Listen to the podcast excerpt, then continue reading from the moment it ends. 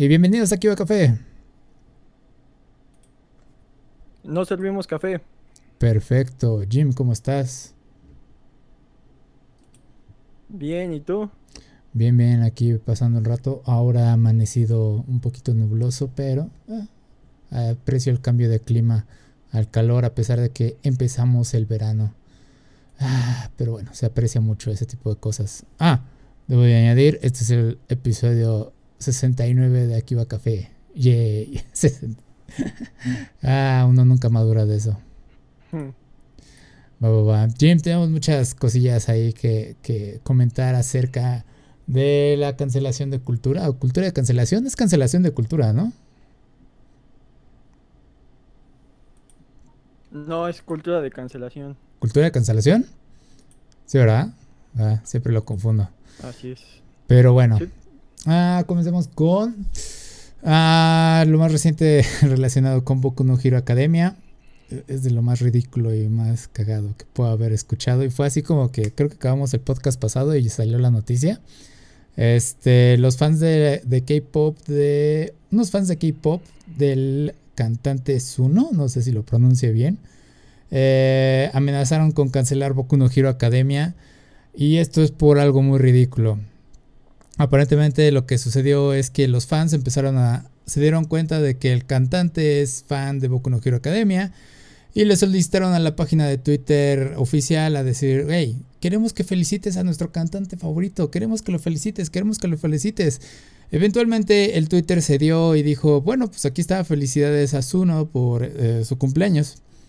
El problema es que esta felicitación fue una semana antes del cumpleaños de este cantante y todos se volvieron locos. Eh, empezaron a decir, güey, ¿podrías hacerlo la próxima semana? O sea, se, se aprecia que lo hiciste ahorita, pero queremos que lo hagas la próxima semana. Y a lo que el Twitter dijo, no, pues no vamos a repetir esto. Y entonces todos se empezaron a sentir ofendidos de alguna por alguna razón y dijeron, bueno, vamos a cancelar Boku no Hero Academia nosotros. Y es así de, ¿ah? Como, ¿por qué? Entonces, este, esa fue la situación. Es algo bien cagado. Ah, añado que, si no es que ya salió por ahí la nota, eh, el próximo episodio, el episodio número 15 de Boku no Hero Academia de la temporada de ahorita, eh, no va a salir como es previsto. Eso es por cuestiones técnicas, no es por esta, perdón, por esta noticia. Entonces, ¿sí viste la nota, Jim? En lo que tomo agua. Ajá. Sí.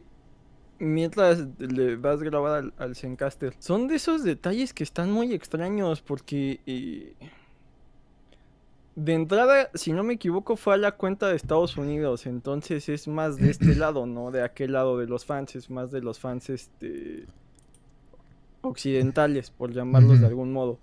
Eh, de entrada eso, y, en segunda, eh, eh, contestó el community manager de esta manera que tienen muchos communities de ser graciosos con un simple no. O sea, ni siquiera fue un este.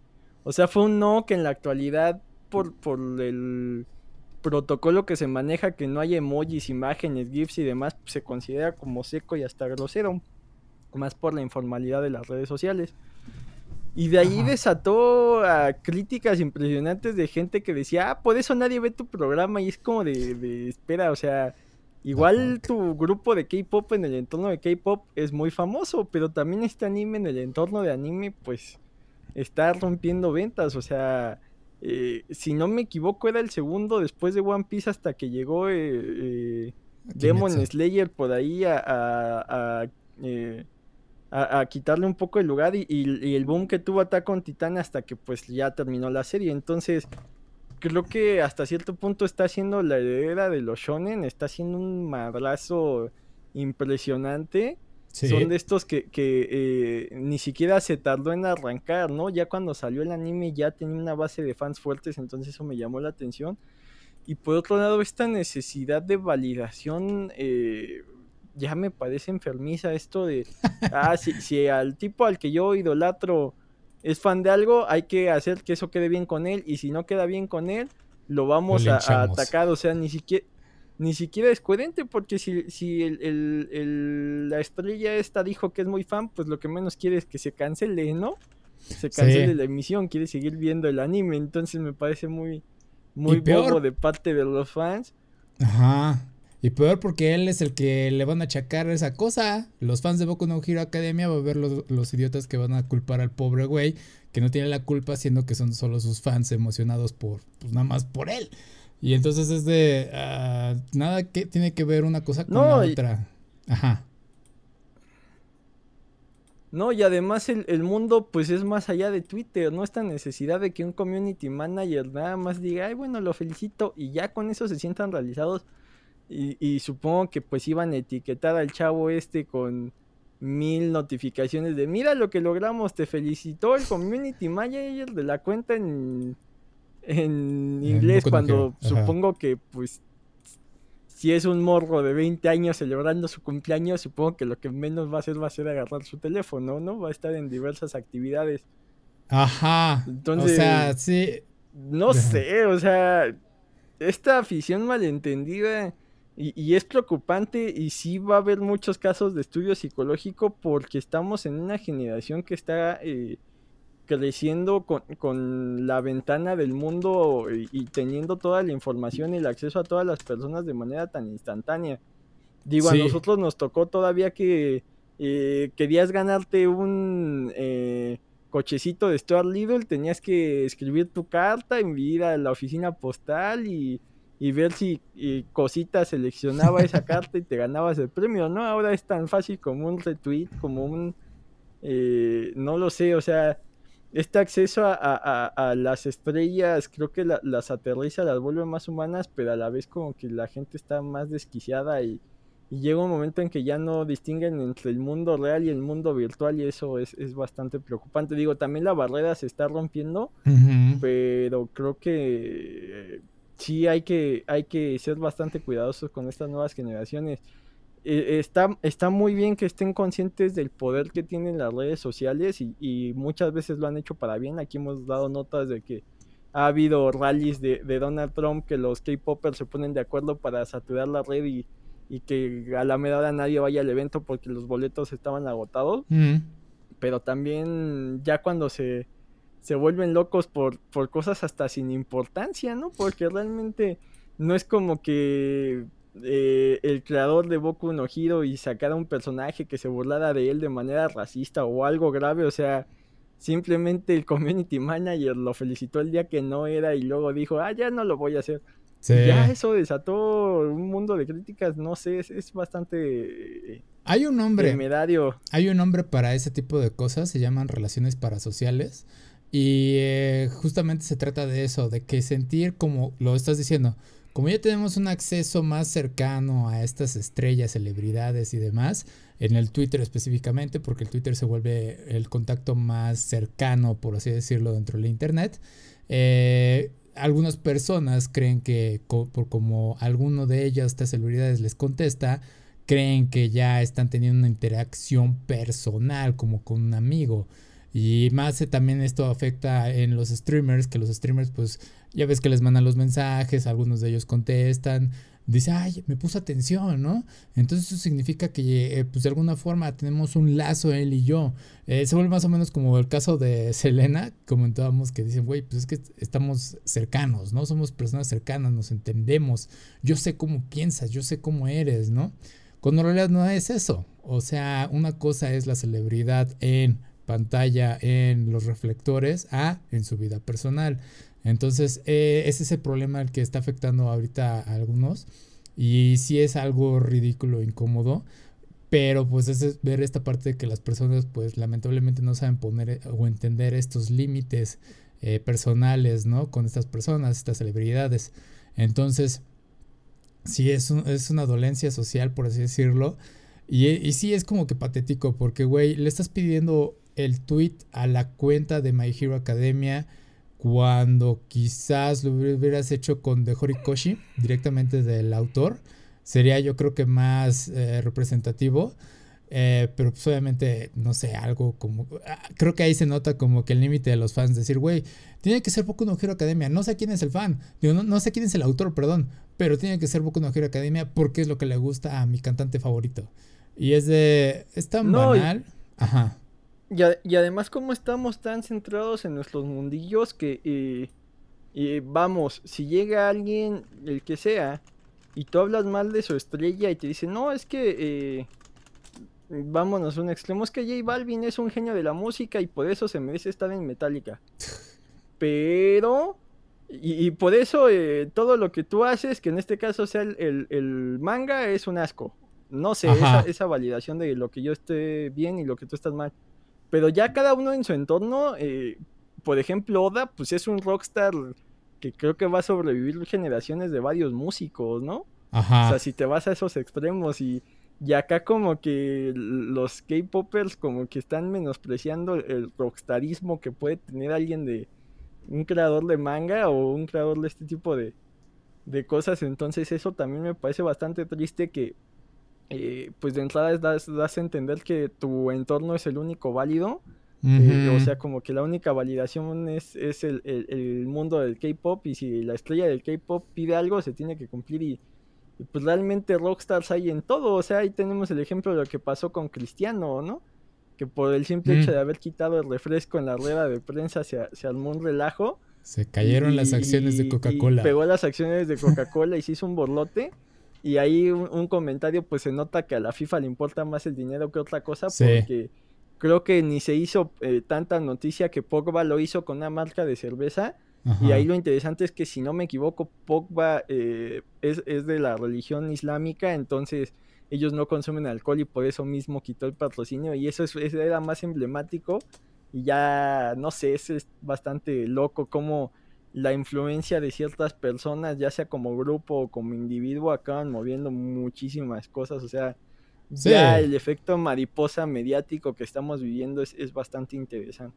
Sí, porque en el caso de Cristiano Ronaldo, eh, Ronaldo hubo varios eventos, o sea, él quitó la Coca-Cola, hubo este efecto mariposa en el que, güey, se cayeron las acciones de Coca-Cola, posteriormente hubo otra rueda de prensa, no sé qué equipo era, en la que estaba el director técnico y otro jugador, y el director técnico tomó una de las Coca-Colas directamente, o sea, se la tomó, y el, jugador le dijo, y el jugador le dijo, güey, ¿no viste lo que hizo Cristiano Ronaldo? Le dijo, no, pues a mí no me importa, me la he hecho, ¿no?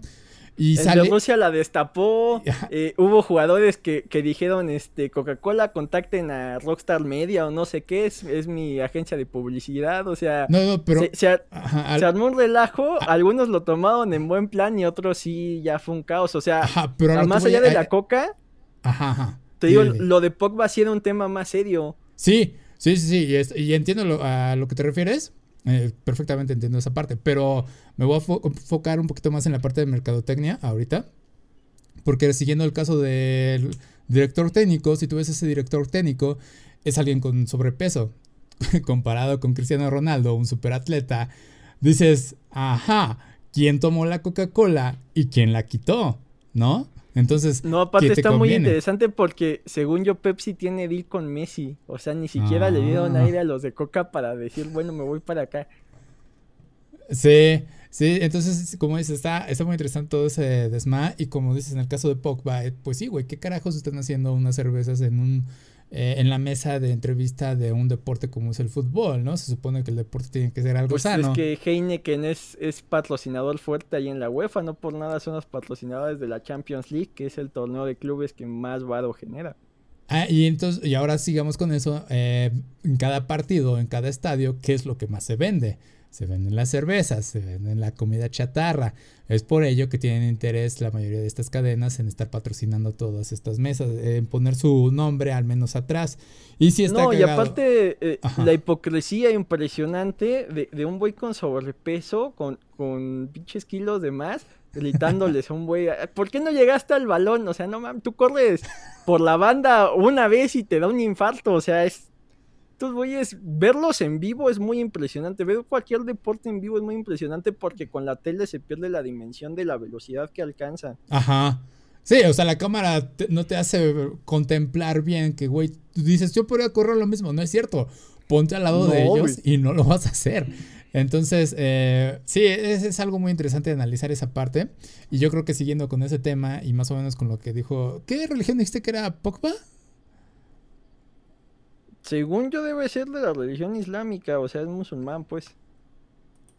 entonces no, estoy ya confundiendo. Es que hay varios temas ahí relacionados con esta cancelación de cultura, cultura de cancelación. Y este, entonces me salto ahí. Pero ya sé para dónde vas, ¿no? Sí. al de Shumatsu no Valkyrie. Ajá, entonces se estrenó la semana pasada Shumatsu no Valkyrie. Es un anime en el que los dioses pelean contra la humanidad por la supervivencia de la humanidad. Y obviamente aquí estamos hablando de todas las deidades conocidas. Y nos vamos a enfocar en lo que es Shiva. Y Shiva es de la India. Entonces creo que no tiene nada que ver con Pogba en este caso. Ah, pero sí, en este caso aparece Shiva. Y ese es un tema muy delicado porque en la India pues la religión es algo todavía muy muy delicado. Todavía rige eh, el 90% de la población.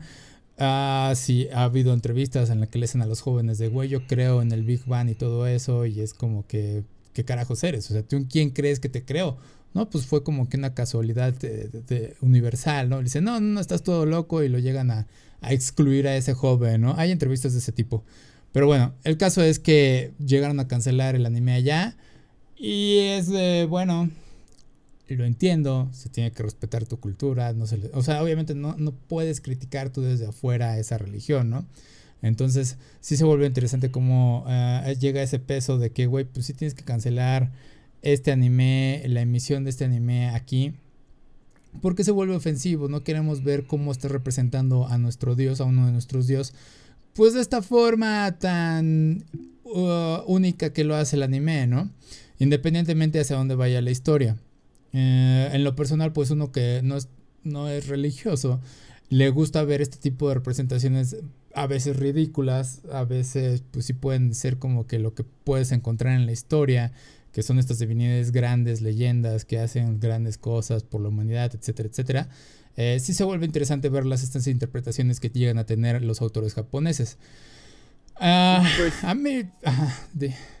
en, en general tenemos esta extraña manía de, exigir siempre el respeto de, lo que nos pega, pero ignorar cuando hay que respetar algo ajeno a nosotros. O sea, eh, ve cómo en México se escandalizan cuando hay una imagen religiosa eh, relativa al cristianismo que está sacada de contexto. Ya sea un sketch de SNL, ya sea eh, una parodia de South Park y para muestra pues ahí tienes que, en lugares de provincia se han prohibido eh, obras como El Exorcista, el, show de Carlos Vallarta de Dios está muerto, no lo han permitido pues, en algunos recintos porque, pues, ¿cómo atacas a, esto, no? Pero cuando viene de una eh, cultura distinta no tenemos problema, o sea, ¿cuánta eh, de esta gente de la vela perpetua que vota por el pez no tiene broncas en tener un Buda en su baño? No tiene broncas en tener un Shiva, un, un, un, Vishnu, todo esto y se les hace una curiosidad y ahí está bien chistoso y porque fui a la India y me lo traje de recuerdo. Y ya. Playeras. No pasa nada. Playeras, ese tipo de cosas, o sea, eh, no, tienen, no tienen reparo en, en, utilizar la religión de alguien más como un adorno y no hay ningún problema, pero mientras no les afecta a ellos. Y eso pasa del otro lado, o sea, eh, pueden ver una parodia de Jesús y les causa mucha risa, pero eh, trata parodiar a, a, Krishna y vas a ver cómo se ponen de locos. Entonces, eh, pues no hay problema con las grandes parodias o grandes referencias a, ya cultura hasta cierto punto muerta, ¿no? O sea, si tú pones a Odín, si tú pones a Zeus como representantes de algo, no hay problema, ¿no? Sí, sí, Al final, el, ciclo de muchas religiones es ese, eh, pasa a ser un mito y parte del folclore. Y, acá creo que lo interesante sería, pues, básicamente, por un lado, pues tú tienes tu fe y ahí se acaba, ¿no? O sea, pero ya cuando, cuando tu fe te dice, ah, bueno, es que no vas a ver South Park porque se burlaron de Jesús. Ah, ok, pero es que yo soy ateo. No, no, no, nadie lo puede ver. Ajá. ¿Por qué no? O sea, eh, entiendo tu religión y no voy a ir yo a tu templo a hacer mofa de esto porque hay un respeto. Sí. Pero tampoco tú puedes usar esta bandera para, para invadir otros aspectos de la vida y desgraciadamente en México y Latinoamérica se legisla con la Biblia bajo el brazo y muchas veces ha habido muchas libertades eh, que van desde temas así bien escabrosos o, bueno, no escabrosos, sino polémicos, o sea, legalización de las drogas, el matrimonio igualitario, el derecho al aborto, todo esto, que no se, no se legisla desde argumentos válidos, se legisla desde la Biblia. O sea, si tú vas y, dices, es que yo estoy en contra de que le pongan piña a la pizza porque los aquí en el versículo 3 de Job dice que no se puede. Ah, chinga, ¿por qué? O sea, a mí qué me afecta el versículo 3 de Job porque no, pero la Biblia dice, sí, pero somos un estado laico. No, no, no, no, no. Y los diputados y los senadores por quedar bien. No, no, no, es que si la Biblia dice y mis votantes dicen, y ese es un problema que, que tal vez se vea chistoso verlo desde fuera y decir, ay, cómo la India se ofende y cómo cancelan esto. Pues nomás es un anime. Sí, pero ve a dónde nos ha llevado a Latinoamérica en estar atrasados en muchas leyes que son muy necesarias, pero por estar legislando porque la Biblia dice, ahí tienes a el peje sufriendo para completar dinero y, ver cómo eh, las religiones siguen teniendo estas excepciones fiscales. Es un desastre bastante interesante. Sí, porque, por ejemplo, a lo que voy con esto también es eh, la interpretación de Chiva que tienen en el, ah, en el manga me parece muy buena, me agrada. Al inicio sí lo conoces y sí parece como un desgraciado, ¿no? Pero ya cuando atacan al bueno, llegan al personaje a explicar quién es, etcétera, etcétera, dando su propia interpretación, esto es muy importante, dando su propia interpretación del personaje, me agrada bastante. Ahora, cuando vas a India ellos ya tienen muy bien definida la interpretación de cada uno de sus dioses. Entonces ahí es donde entra el conflicto. Les estás enseñando a, otras personas cómo es que podrían ver a su, mismo dios, ¿no? Esa es la parte que no quieren llegar a chocar. Y aquí va lo siguiente. En el mismo anime hay un momento en el que llegan a este punto en el que hablan de que, bueno, hablan de Adán y Eva y llegan a la, a la corte de Dios cuando come la manzana y aquí es donde está lo interesante. En el manga y en el anime llega a haber una interpretación física de Dios. Y eh, lo que llegan a hacer es reemplazan la imagen de Dios con Zeus, siendo Zeus el mayor representante de todos los dioses. Se vuelve el padrino de los, de los dioses, por así decirlo. Entonces, Está coqueto como incluso hasta ahí llegan a establecer ese límite los autores de decir, güey, no podemos tocar al Dios cristiano católico porque sabemos que la mayoría de la población sigue a ese Dios y si no nos van a cancelar de alguna forma. Pero si tomamos a los demás dioses de todas las demás culturas que pues ya terminan siendo más mitológicas y leyendas que este ser omnipotente, pues obviamente podemos darnos estas libertades, ¿no? Nos pueden cancelar algunos lugares, pero podemos traer una historia interesante.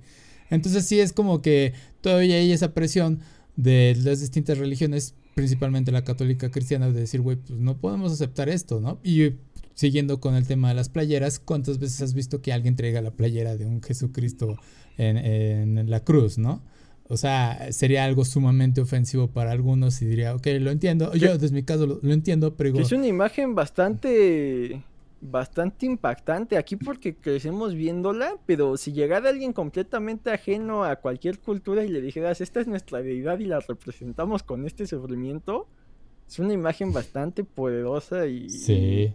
no tengo la capacidad de, y el conocimiento iconográfico, pero si te pones a analizarla implica bastantes cosas ahí, y más por esta representación como... Eh, tan centrada en, esta época del renacimiento y tan europea, ¿no? O sea, es, brutal si la analizas. Sí, sí, sí. Y, el simple hecho de que sea un humano, como que eso hace que haya cierto respeto y ves otras deidades que tienen representaciones antropomórficas y como que dices, ah, bueno, de esto sí me puedo burlar, pero no sé, también es ese... Eh, esa eh, visión tan céntrica de la humanidad y esta necesidad de representar a la deidad como algo humano es, bastante fuerte. Y, eso también implica que no respetemos otras culturas. Te digo, no sé, o sea, por un lado, pues entiendo que la gente pida respeto para su religión. Por otro lado, ya cuando te metes en cosas que no te están llamando, o sea, eh, insisto, supongo que dicen, no, es que si se burlan primero con una caricatura, luego no nos van a tomar en serio. Pero entonces, ¿qué tan fuerte es tu fe que una simple caricatura puede hacer que se derrumbe todo el sistema? Sí, y bueno, o sea, iba para cerrar esa parte del tema. Eh, el único que se ha atrevido a siquiera poner, o bueno, en lo que yo conozco, bien una representación de Jesús, No, son dos. Bueno, esta es rápida. En JoJo's Bizarre Adventure hay un stand que literalmente es Jesucristo, güey. No, no llegan a mostrar tal cual un rostro, pero es toda la iconografía de Jesucristo y es algo interesante. Y tenemos el anime de Saint Young Man, que es súper divertido. Es esta historia de Jesucristo y Buda pasando unas vacaciones aquí en la tierra. Eh, me encanta una interacción de Jesús con un yakuza en la que eh, le dice, oh, ¿cuánto tiempo estuviste encerrado? Tres días. Y el yakuza, ¿tres días? Le dice, sí, y pues me ayudó mi papá. Oh, no sabía que tu papá era un jefe de los yakuzas y es algo bien, bien ridículo y estúpido. Y dices, ok, es una forma interesante de interpretar que sí puedes encontrar, sí puedo entender que alguien lo encuentre ofensivo si alguien es muy religioso, pero bueno, este, ¿hay algo más que añadir, Jim?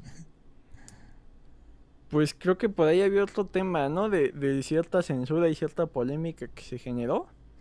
Uh, hay dos todavía, pero creo que hablas de la actriz de voz, ahí Cayano.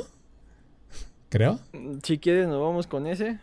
Va, va, va. Este es un poquito más rápido. Al parecer en febrero 11, la actriz de voz Aikayano eh, hizo un comentario durante su podcast acerca de un templo en Japón que fue a visitar. El templo creo que es parte de la historia en la que se le hace tributo a soldados durante una guerra, a soldados japoneses de una guerra, antes de la, la Segunda, Guerra, Mundial fue antes, creo que fue antes o algo así. según la nota que yo leí, es, en ese templo se le hace tributo a los que, a los que cayeron en, la Segunda Guerra Mundial, que también fue bastante polémica porque, pues, según la visión de Estados Unidos, pues te dan parte de, del eje del mal, ¿no? Y eso complementado con la visión imperialista de toda Asia, donde también los veían como que una especie de, de pequeña Alemania, ¿no? Con, con esta racismo reemplante que había de Japón hacia los otros países asiáticos y el imperialismo que también los tenía bastante subyugados, ¿no? Sí, exactamente. Eh, ya, con todo ese contexto, entonces lo que llegó a suceder es que ella visitó el templo de una forma inocente. Había gente china visitándolo también, más que nada yo creo que turismo y demás. Y se le salió el comentario o se vio mal interpretado el comentario en el que dijo, ah, viene este templo, pero había mucha gente de nacionalidad china y creo que no está bien que lo visite en el año nuevo chino o algo similar en ese sentido.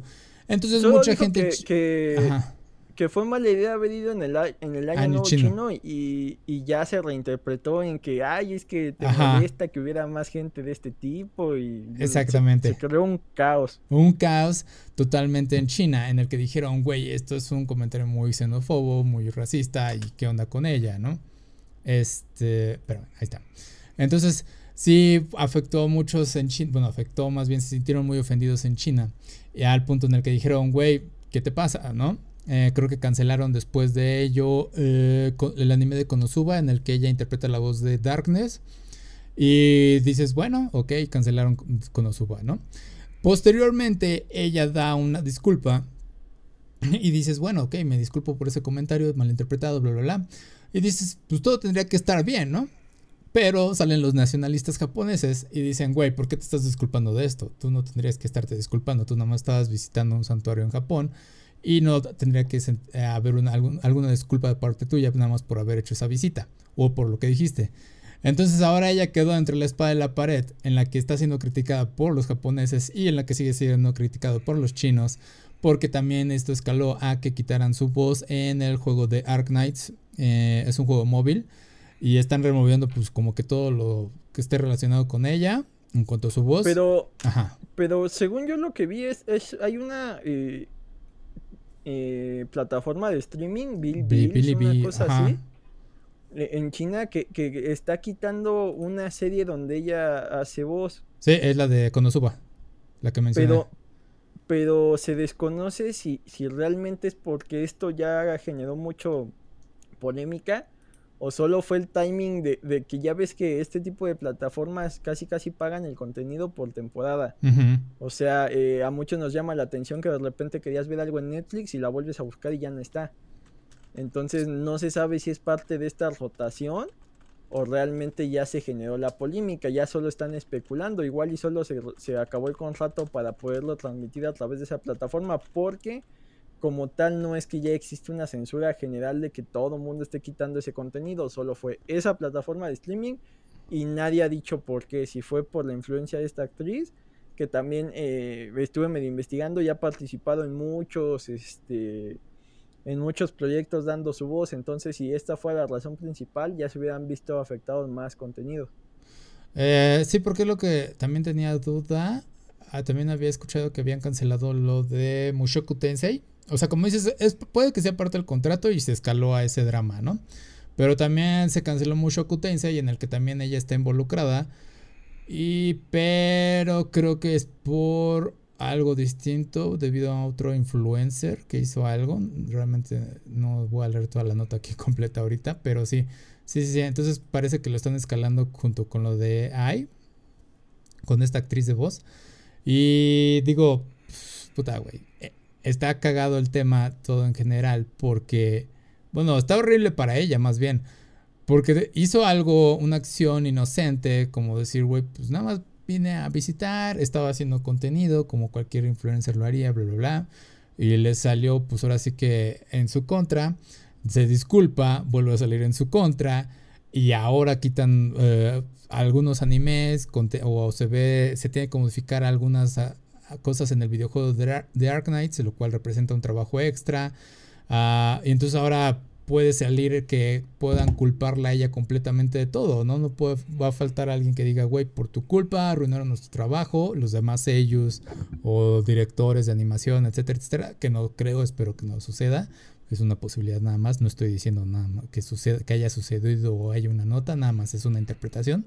Este, pero sí. No, y cuando todo el problema fue que probablemente había mucha gente y en tiempos de COVID pues no quieres estar en donde haya mucha gente, ¿no? O sea, esta necesidad de ofendernos por todo y, este nacionalismo tan mal entendido, digo, eh, a mí realmente me da mucho miedo porque revisa el, el, ambiente que existía previo a, bueno, eh, posterior a la, a la Primera Guerra Mundial que empiezan a nacer, a nacer todos estos fascismos, digo, España tuvo el suyo, Italia, Alemania y todas estas voces que decían es que eh, el que es distinto, el que no es de aquí, el, e, el, que es ajeno, está provocando lo que está mal donde estamos.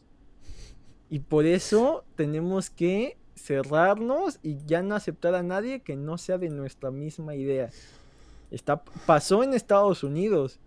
Y, y, pudo haber acabado de forma terrible, pero más allá de un susto en el Capitolio y, que fue a tiempo y que desalojaron con, con, tiempo, no pasó a mayores, pero tuviste a un expresidente incitando a una violencia en pos de una supuesta defensa del patrimonio nacional. Aquí en México tenemos a alguien que cada mañana se está dedicando a dividir al país entre los que están en mi contra y los que están conmigo, que tuvo su prueba de fuego durante las elecciones y no radicalizó, digamos, eh, puede estar de acuerdo o no con lo que hizo, pero respetó los comicios y eso creo que es muy importante. Es una especie de, eh, mensaje de decirte, bueno, sí, yo quiero mantenerme en el poder, pero lo voy a hacer a través de los medios legales y eso creo que es un buen mensaje. Pero vamos, no somos los únicos. O sea, China ya está con este nacionalismo y este nuevo eh, orden de decir nosotros somos. De Inglaterra con su Brexit. Eh, en Brasil por ahí tienes gente que, que también el Bolsonaro maneja esto. O sea, es bastante preocupante que en este mundo que ya estamos tan conectados, en este mundo donde...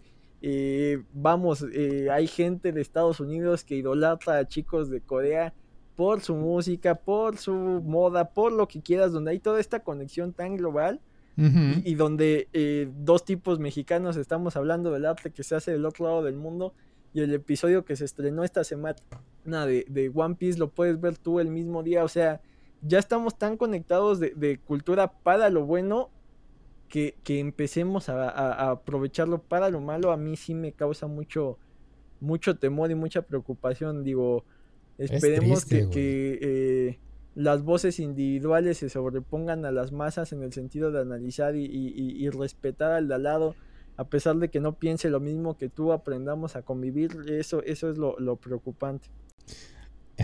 Y ahora podemos saltar al siguiente tema y ya hablamos de cómo es que puede ser marginada una japonesa por sus comentarios a nivel mundial. Pero, ¿qué pasa cuando resides en Japón? Eh, si eres alguien que tiene doble nacionalidad o más bien eh, tienes, eres mixto, por así decirlo, creo que así le dicen en Japón. Porque eh, también salió esta nota de Nike, un comercial de Nike en Japón, que trata justamente del racismo, por así decirlo, esta discriminación, bullying hacia los jóvenes allá en Japón que son de padres mix de distintas nacionalidades, es decir, eh, japonés con americano eh, u otra nacionalidad, ¿no? O que están residiendo precisamente allá en Japón, estos jóvenes. Entonces el comercial básicamente muestra cómo le hacen bullying a estas personas, a estos chicos solamente por lucir distintos y aterrizan muchos temas en los de que dicen, güey, me ven de una forma distinta, me excluyen de la sociedad, tengo que estar explicando si realmente soy japonés o qué onda.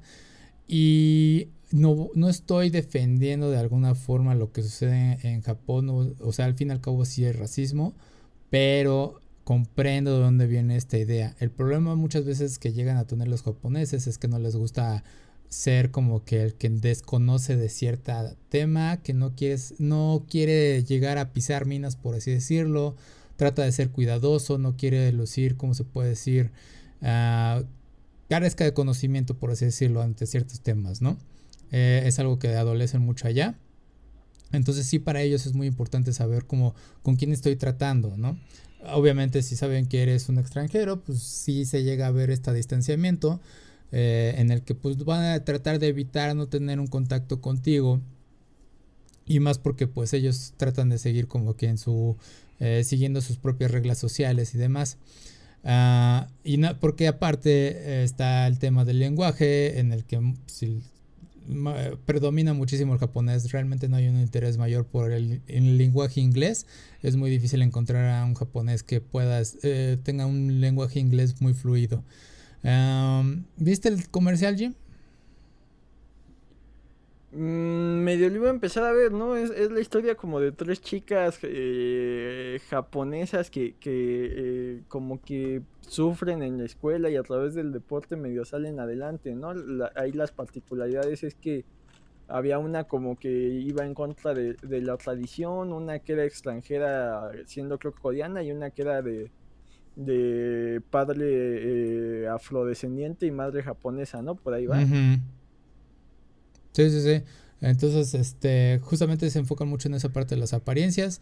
El comercial en sí, pues es, es sino, o sea, si tú lo ves es inofensivo porque nada más es como que apoya a que salgas adelante, ¿no? O sea, dice, impúlsate, sigue adelante, tú enfócate en lo que tienes que hacer como deportista, bla, bla, bla.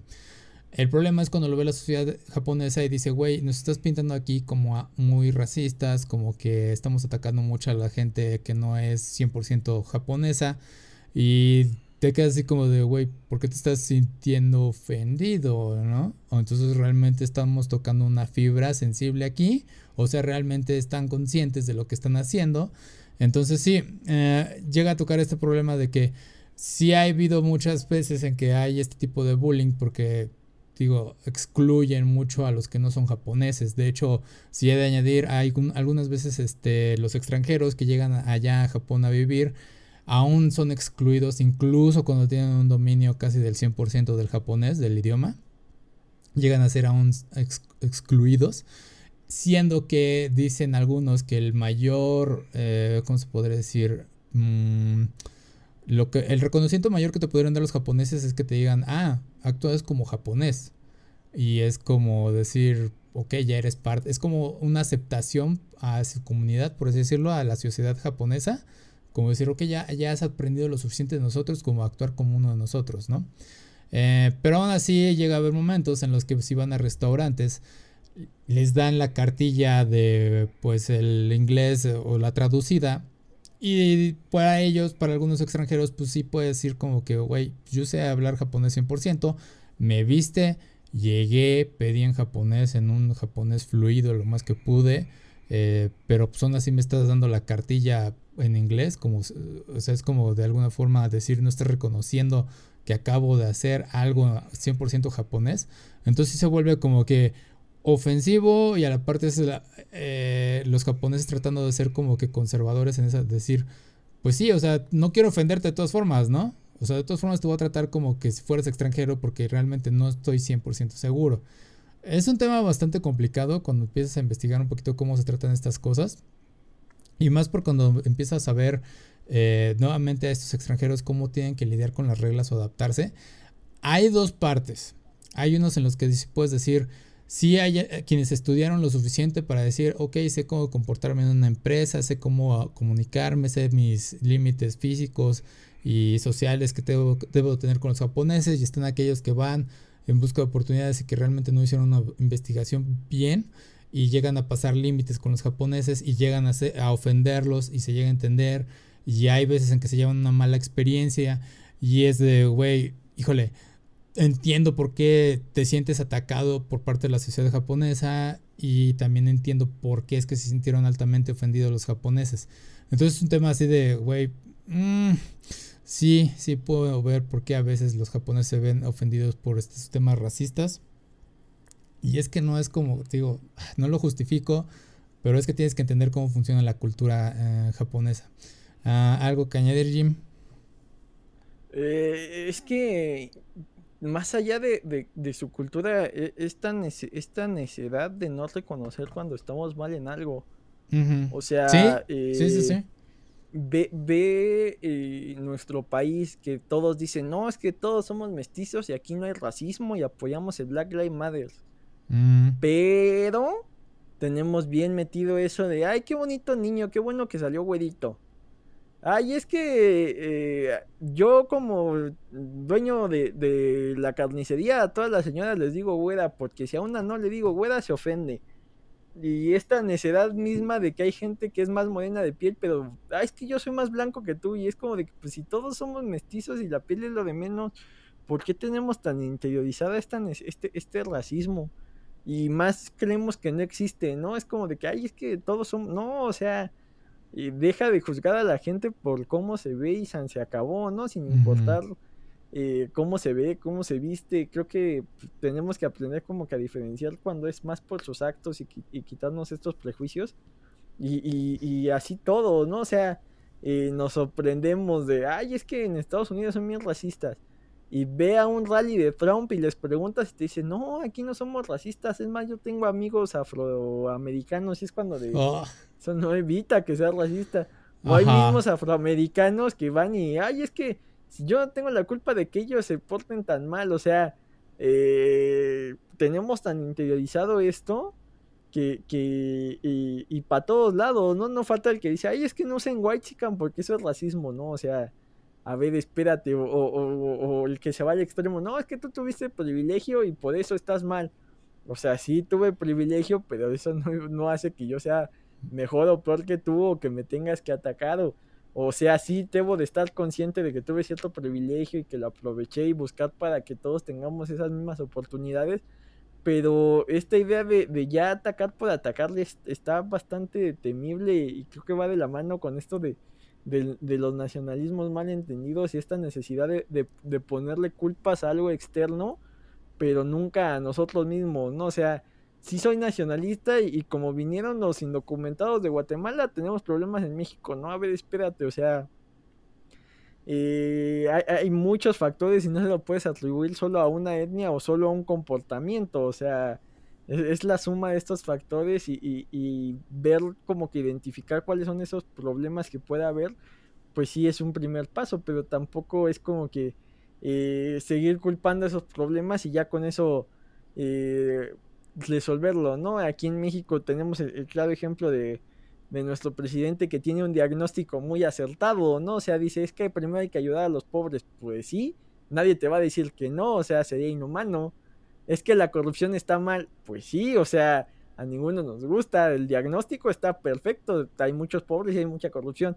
Y luego, las soluciones don chingados están porque el diagnóstico está poca madre. Sí. Ay, es que los que estaban antes me dejaron un desmadre, pues ya tenías tú ese diagnóstico. Y lo mismo aplica para muchas cosas y en muchos ramas de la sociedad. Sí. Ay, es que eh, está mal el racismo. Y luego, ¿qué estás haciendo tú para dejar de ser racista? Sí. No, y aparte debo añadir que otro de los temas que tocaba el comercial es que, y sí es cierto, casi olvidé mencionarlo, a, a la sociedad japonesa como que no le gusta mucho esta parte del individualismo, el que alguien destaque, a menos, o sea, si no es un idol o una superestrella o algo, o sea, como que ser alguien normal y tratar de ser individual está mal visto por alguna razón, porque eh, eh, hubo el caso justamente de esta chica hace uno, el año pasado, no me acuerdo, eh, el año pasado hubo una chica japonesa que en su escuela le dijeron, güey, te tienes que pintar el cabello, y es que su cabello de ella era un castaño claro, y dijeron, no te puedes traer el cabello pintado, es lo que pensaban, pues resulta que era su cabello natural, y entonces la chica tuvo que estarse pintando el cabello de negro para que le permitieran el acceso. Creo, no estoy seguro, concluyó el caso, no sé si es el mismo caso, pero ah, hubo un caso que acaba de cerrar, eh, fue, hubo demanda por parte de esa chica o una chica similar a la escuela. La, eh, la escuela le tuvo que pagar a la, chica una cantidad de dinero por el daño moral que le, le, hicieron al creer que pues realmente su cabello pues no era natural, ¿no? y que la tuvieron que someter a pedirle que se pintara el cabello. Eh, dices, güey, están ya de alguna forma los japoneses obteniendo algunas características individuales de las que normalmente estás viendo en ellos y aún así lo encuentran raro. O aún así dicen, güey, tú no eres parte de nosotros. Porque eh, mucho de lo que tienen es este socialismo en el que ya tienen bien establecidos cómo hacer las cosas, cómo, no sé, eh, se deben de comportar en la escuela, cómo comportarse en el metro. Si tú vas de turista, es muy sencillo que tú romplas alguna de estas reglas no escritas. Es muy, muy, muy sencillo. Por más que tú quieras ser este, decente, lo vas a hacer sin querer. Y no se va, y tú lo vas, lo vas a hacer de mala forma, pero para ellos va a ser como, güey, ¿qué onda contigo? ¿No? El caso más sonado fue el de Logan Paul, pero Logan Paul sí se manchó, o sea, Logan Paul sí rompió muchísimas reglas y es por ello que pues realmente a mí el güey no me cae bien por otras miles de razones, pero bueno. Entonces sí, e, es algo así como que, güey, estás contenido, pero también tienes que estar consciente de que hay un cambio. Este es en el caso de Japón, ¿no? En nuestro caso es como de, güey, nada más estás haciendo divisiones a lo estúpido por política y demás. O sea, eso no tiene nada que ver. O sea, en el caso de, nuevamente Japón es como que está desconocimiento en cuanto a la globalización, porque al fin y al cabo son demasiados contenidos en su cultura. Ah, ¿Algo más que añadir, Jim? Pues pasamos al, creo que a noticias más amables, ¿no? Ya, ya, sí, ya fue mucho... la, cancelación, está lo de... Eh, que, va a salir una serie animada para niños de, Final Fantasy IX, ¿no? Por ahí yo vi que, que Horikoshi, el de My Hero Academia, subió unos bocetos a, Twitter. Ajá, creo que vio la noticia y hizo su boceto, está, están bonitos, la verdad. Están sinceros, están apegados a lo que conoces de, la, del videojuego. Eh, Final Fantasy IX es un juego del 2000, si no mal recuerdo. Y tiene una estética fantasía medieval, está muy bonito. Sin embargo, me llamó la atención de esta noticia porque que digan que va a ser una caricatura y no un anime llama la atención. Eh, una caricatura francesa, creo, va a ser un estudio francés el que va a hacer la adaptación. Porque la temática principal de Final Fantasy IX, fuera de sus diseños, es la mortalidad. y que digan que va a estar enfocado a un público infantil de 8 a 12 años, creo que era el, el objetivo eh, sí, fue como, uh, ¿quién fue quien lanzó la idea? ¿Estás seguro de lo que estás haciendo? ¿Qué tan mal voy a o qué tan enojado voy a estar de ver esta adaptación cuando apenas hace dos años volví a jugar el juego, ahora lo entendí, me agradó, lo puedo defender? Por fin entendí el tema de mortalidad que, no yo, que justamente yo no había entendido cuando lo jugué cuando tenía 10 años, 11 años, güey. Entonces es de, ah, ¿qué voy a esperar de ello? ¿No? ¿Por qué no va a ser lo anime? Creo que va a ser más centrado en la estética porque si revisas de dónde venía, el 7 tenía esta estética tecnopunk. Y, y, vamos, o sea, pues sí, los dibujos poligonales, pero según sus representaciones, pues era un tema ahí como que más, más darks, ¿no? Y, y tenías personajes como Sephiroth y Cloud y era una aventura como que muy, muy madura en esto de que empieza con los terroristas y demás. Eh, el 8 seguía con esta estética, ¿no? El protagonista tenía como que este aire tecnopunk y a la vez eh, eh, como que era de estos tipos serios y oscuros muy a la Final Fantasy. Y, y en el 9 este Zidane pues tiene una apariencia más, más infantil y como que su estética era un poco más amigable. Si bien eh, los Final Fantasy se, se, caracterizan por empezar con algo un poco eh, contenido, de irse al fin del mundo y a dramas más filosóficos, pues acá eh, pues se supone que era una especie de pirata, ladrón y era como que más amistoso cómo arranca, aunque ya al final se vaya a, a extremos más elaborados pero sí de, esa época y, de esa nostalgia creo que al menos en el diseño es el más family friendly, ¿no? Sí, es el más family friendly y una pequeña pausa. Eh, le mandamos saludos a Chems, amigo de Héctor, que hoy es su cumpleaños. Saludos, felicidades Chems. Este, ya, así para continuar. Uh, sí, es, sí entiendo por qué decidieron elegir a Zidane y compañía como esta serie caricatura, porque al fin y al cabo, como dices, la estética en Final Fantasy VII agarra más estos diseños chibi, chibi, perdón. Eh, a diferencia de Final Fantasy 7 y 8, que ya eran como que más maduros, a pesar de que en el 7 eran poligonales chibi raros, el 9 los caricaturiza más. Eh, digo, están muy bien los diseños. Pero regresando a esa parte de que sí, al fin del juego, sí enfrentan una... Bueno, una de las mayores críticas es que se enfrentan creo que básicamente al dios de la muerte, que sale de la nada. Uh, es algo como que muy raro esa integración de ese personaje, pero bueno. Uh, tienes a Kuya, que es un... Es, es, es, este, también está interesante porque Kuya es un personaje andrógino, por así decirlo. No sé si es la palabra, pero sí es como que está medio poca ropa, es, es hombre, pero también tiene rasgos de mujer. Y es de, ok. Eh, parece este villano de los noventas en el que les pintaban, ya sabes, ochentas, noventas, en el que les pintaban los labios nada más para lucir malos y con estos rasgos de mujer. Por alguna razón existían, pero bueno. Entonces, me llama la atención qué es lo que podamos ver a futuro con esta animación quiero ver el primer tráiler, quiero ver cómo es que van a animar esto, quiero ver... no, y aparte eh, el público al que va dirigido, ¿no? De 8 a 13 años aprox, o sea, eh, va a ser una gran aventura que por ahí va a tener ciertos temas. Digo, ha habido gente que lo ha logrado, ¿no? Como, como era de aventura por ahí, que gente dentro de toda su locura metía temas más serios, pues hay que darle una oportunidad igual y y logran ese balance entre mantenerse eh, familiar, por así decirlo, y, colorido y, divertido, y a la vez por ahí eh, aprovechar para traer temas un poco más profundos, digo. Eh, suena complicado, pero ya hemos visto resultados donde sí funciona. Sí, y eh, por ejemplo, nosotros, ah, eh, o sea, tampoco voy a cerrar la puerta a decir, no, no lo hagan. Ok, háganlo, pero me interesa ver cómo lo van a llevar a cabo. Porque nosotros venimos, me recordó a Gárgolas, güey. No sé por qué, pero me vino a la mente la, caricatura de Gárgolas. Eh, Gárgolas no era, creo, era, no era una caricatura para niños tal cual, era como que más de adolescentes. Y, pero estaba interesante de ver, ¿no? Había algunos temas también, yo creo que manejaba los mismos temas de mortalidad porque al fin y al cabo se extingue casi la, raza de las gárgolas, quedan los últimos, llegan a la era moderna, tienen que sobrevivir. Es algo muy similar a las tortugas ninja, por así decirlo, ¿no?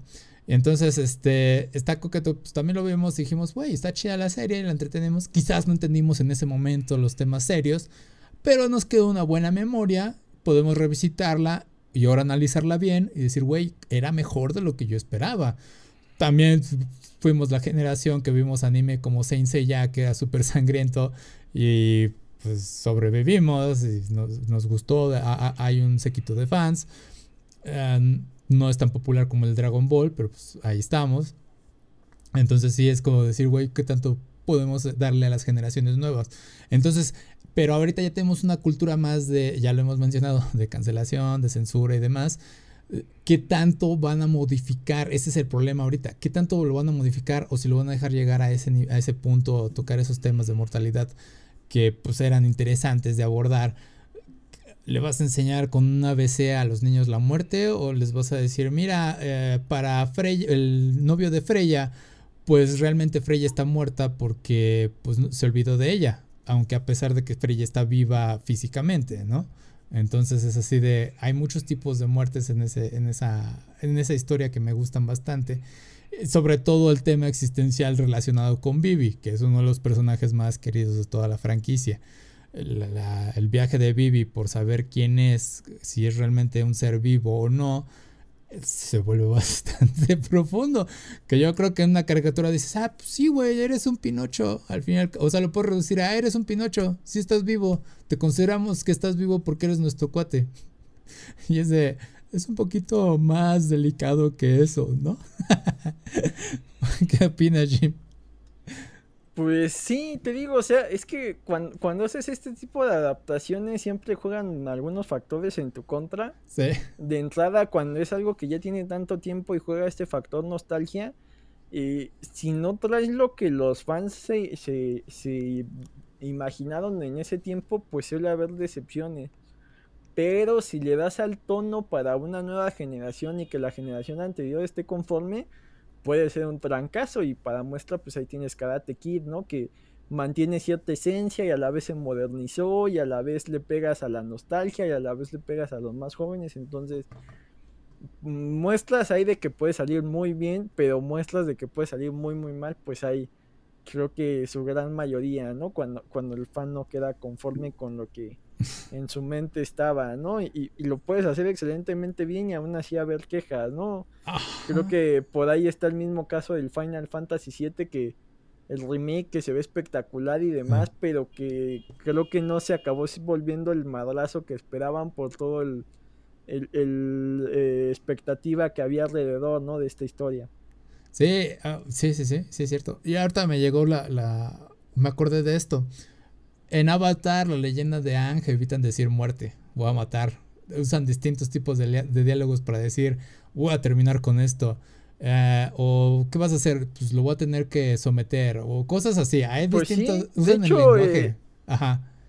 Más allá de, del hijo del tío Aido, por ejemplo, pues eh, siempre queda la duda, ¿no? De qué pasó con, con Jet, por ejemplo. Ajá. Y está todo este gran dilema y de hecho acaba siendo como pieza central de la, de, la filosofía de la serie, pues cómo va a resolver Ángel el acabar con el Señor del Fuego sin eh, caer en, ese tipo de medidas, ¿no?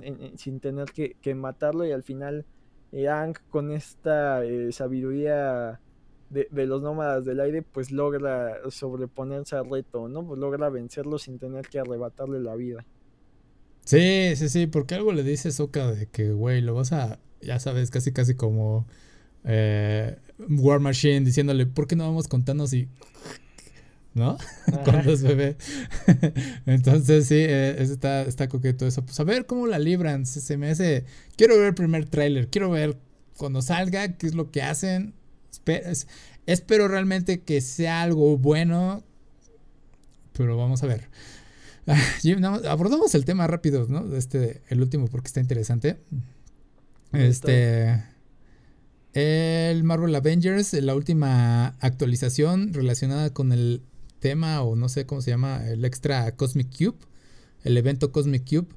Eh, al parecer, este nuevo parche o adición hacía que apareciera tu dirección IP junto con tu nombre, y otra información delicada que normalmente a nadie le gusta que esté siendo mostrada en pantalla en grande, especialmente cuando eres un streamer.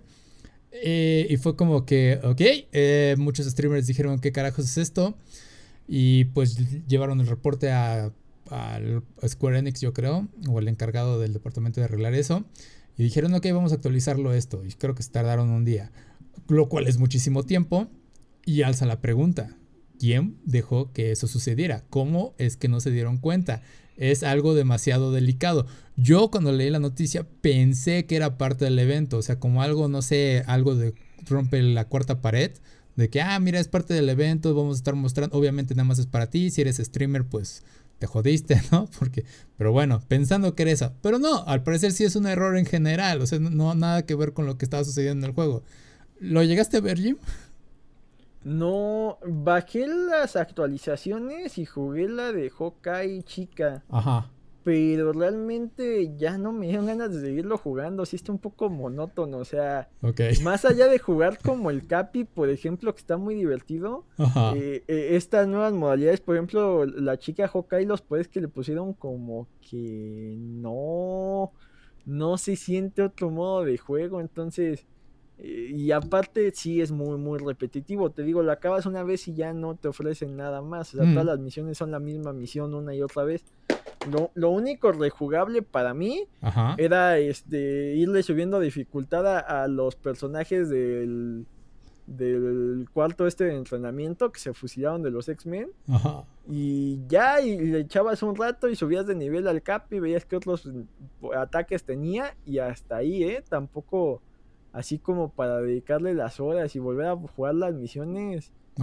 no, no te da. Okay, Que digo, eh, lo, único que tiene el juego es este el beat'em up, entonces en el cuarto de entrenamiento lo tenías y ya te ahorrabas este cosas raras de, ah, es que eh, tienes que evitar que tomen esta plataforma. Y más que divertido, esos cambios como que eran muy repetitivos y era lo único que llegaba a ver, entonces yo ya no lo revisité esa última versión, no sé si estén en, cola para descargarse ahí del Play, pero, pero yo ya, ya no lo he jugado, te digo, eh, presiento que el Star Lord por ahí va a estar, eh, de, se, pinta muy bien el trailer, pero me imagino que ya en el gameplay va a ser un poquito repetitivo. Ok, ok. Y más triste que, que teniendo a todos los guardianes solo puedas jugar como Star Lord, o al menos eso parece que es el...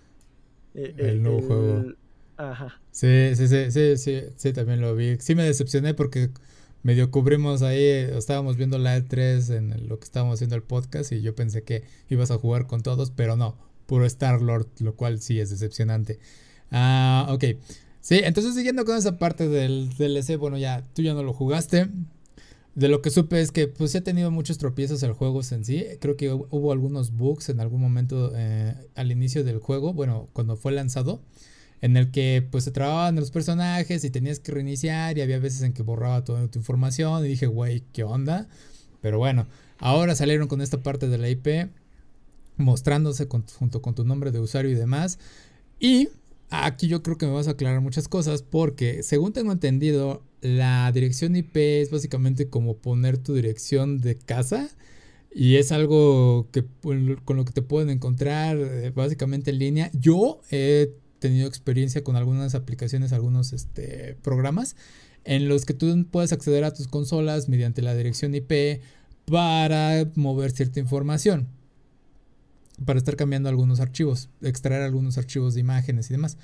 Y así de, ok, ya me quedó claro por qué es peligroso poner tu dirección IP. Nada más necesitas introducirla y ya tienen acceso a tu equipo. Y entonces así de, Ajá. Entonces, si yo fuera un eh, streamer. sí, sí y no. Ajá. O sea, eh, con la dirección IP es como si yo supiera en el Google Maps dónde vives. Pero eh, también tengo que, si quiero hacer alguna maldad, pues abrir la puerta, brincarme la reja y todo eso. Por lo general, la red tiene ese tipo de candados, pero ya una vez conociendo la, la dirección IP, pues es más sencillo brincarse esos candados. Ajá. Es como el paso uno pero no es un paso tan sencillo y más porque, por ejemplo, eh, hasta donde yo tengo entendido cómo funcionan los servicios, por ejemplo, Telmex te dice, ah, bueno, tu IP es tal, pero esa IP la compartes con casi todos los de tu colonia y dentro de ahí hay como una red interna y de ahí ya se distribuye cuál es la, o sea, como que dentro de esa IP tienes otra IP.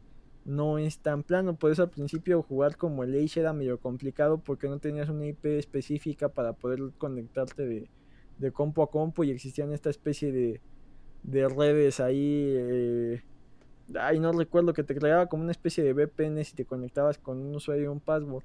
Y ahorita ese tipo de configuraciones las hace Stream. Stream, eh, ¿Stream? ¿Sí es Stream? Steam. Steam es, por ejemplo, la que se mete en la bronca de, ah, bueno, ¿cuál es tu IP? Y yo aquí, eh, tú le dices esa IP al juego el juego eh, se la comparte a, codificada a los usuarios y de ahí ya se pueden hacer una pequeña red interna para jugar Age, por ejemplo. Entonces, no es, o sea, sí es grave, pero tampoco es como que si yo tengo tu IP ya con eso te puedo robar todas tus tarjetas de crédito, tampoco es como que tan tan al estilo de película de hackers de Hugh Jackman, no, no es tan, tan, Ok, ok. tan sencillo. Pero- Hay por ahí otro- pero sí, sí no está, pero también no quieres que se ande publicando tu dirección física, por ejemplo, entonces sí es un tema muy delicado. Ajá, es que a lo que voy con esta parte de la dirección física con la IP es que lo dijimos al inicio, las relaciones No, o sea, por ejemplo, que tú estés jugando Entonces, y diga, ah, estás jugando de, desde Catepec, ah, pues a ti te vale madres, ¿no? O sea, es así de, es así de peligroso. Ajá. Sí, sí, sí. Pero en el caso, digamos, que seas un streamer que está emocionado por mostrar el nuevo contenido de Avengers y de repente sale por un segundo tu dirección IP y, y tienes fans de ese tipo con problemas de las relaciones parasociales. Putza. O sea, ya ha habido eventos en los que algunos streamers han sido incluso amenazados, están haciendo su stream y como los están obviamente viendo, eh, llegan y los atacan desde afuera y es de, what the fuck, ¿no? Entonces, sí, es un gran error el que cometieron en este caso y por eso es que tienes que tener cuidado con ese tipo de situaciones, porque como dices, pues sí, todavía necesitas romper algunos candados, pero no estoy seguro de qué, tan, qué demás información había, porque dicen que era tu número de usuario, tu IP y otros números extras que no sé qué hayan sido. Y es así de, ok. Y está cagado porque aparte eh, no tenía una locación fija este mensaje de la dirección IP y demás. Se estaba moviendo por toda la pantalla casi casi como el del DVD, el icono del DVD de antes. Y es así de, ajá. ¿Cómo es que llega ese tipo de error a una expansión? O sea, ¿cómo?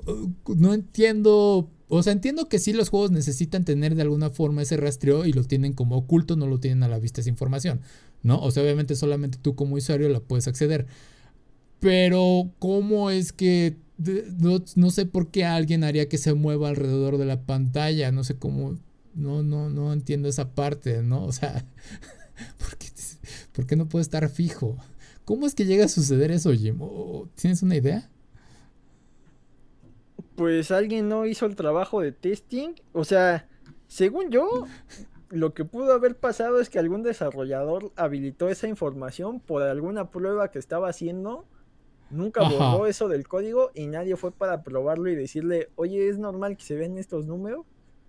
O sea, hay una cadena de errores ahí desde el desarrollador que le puso, eh, el control de calidad que no lo revisó y todos estos procesos que debe de seguir el software para, para salir a la luz. No salió en un ambiente beta y que fuera como que de prueba casi similar al productivo y dijeran, oye, ¿por qué se ven estos números? O sea, fue una cadena de errores ahí bastante eh, grande. Solo tenías que prender la consola y poner el DLC y ya, y lo veías, era de. Tenemos un problema. Entonces aquí fue alguien de. Échalo así, no importa. Necesitamos entregarlo en fecha, yo creo. Pero bueno, eso es, eso es lo que sucedió. Y, y ya ves que eh, están dando patadas de ahogado, ¿no? Porque por ahí Black Panther y Spider-Man estaban eh, eh, anunciados y, y, pues ya tiene casi más del año el juego y siguen sin decir qué va a pasar con esos personajes. Oh, y, es- probablemente iban a hacer DLCs que se iban a vender. Y Sí. a estas alturas ya lo están sacando gratis más para que la gente no pida reembolsos, yo creo. Y es esta parte de que Square Enix pues quiere mantener la licencia Disney, del Disney Marvel, güey.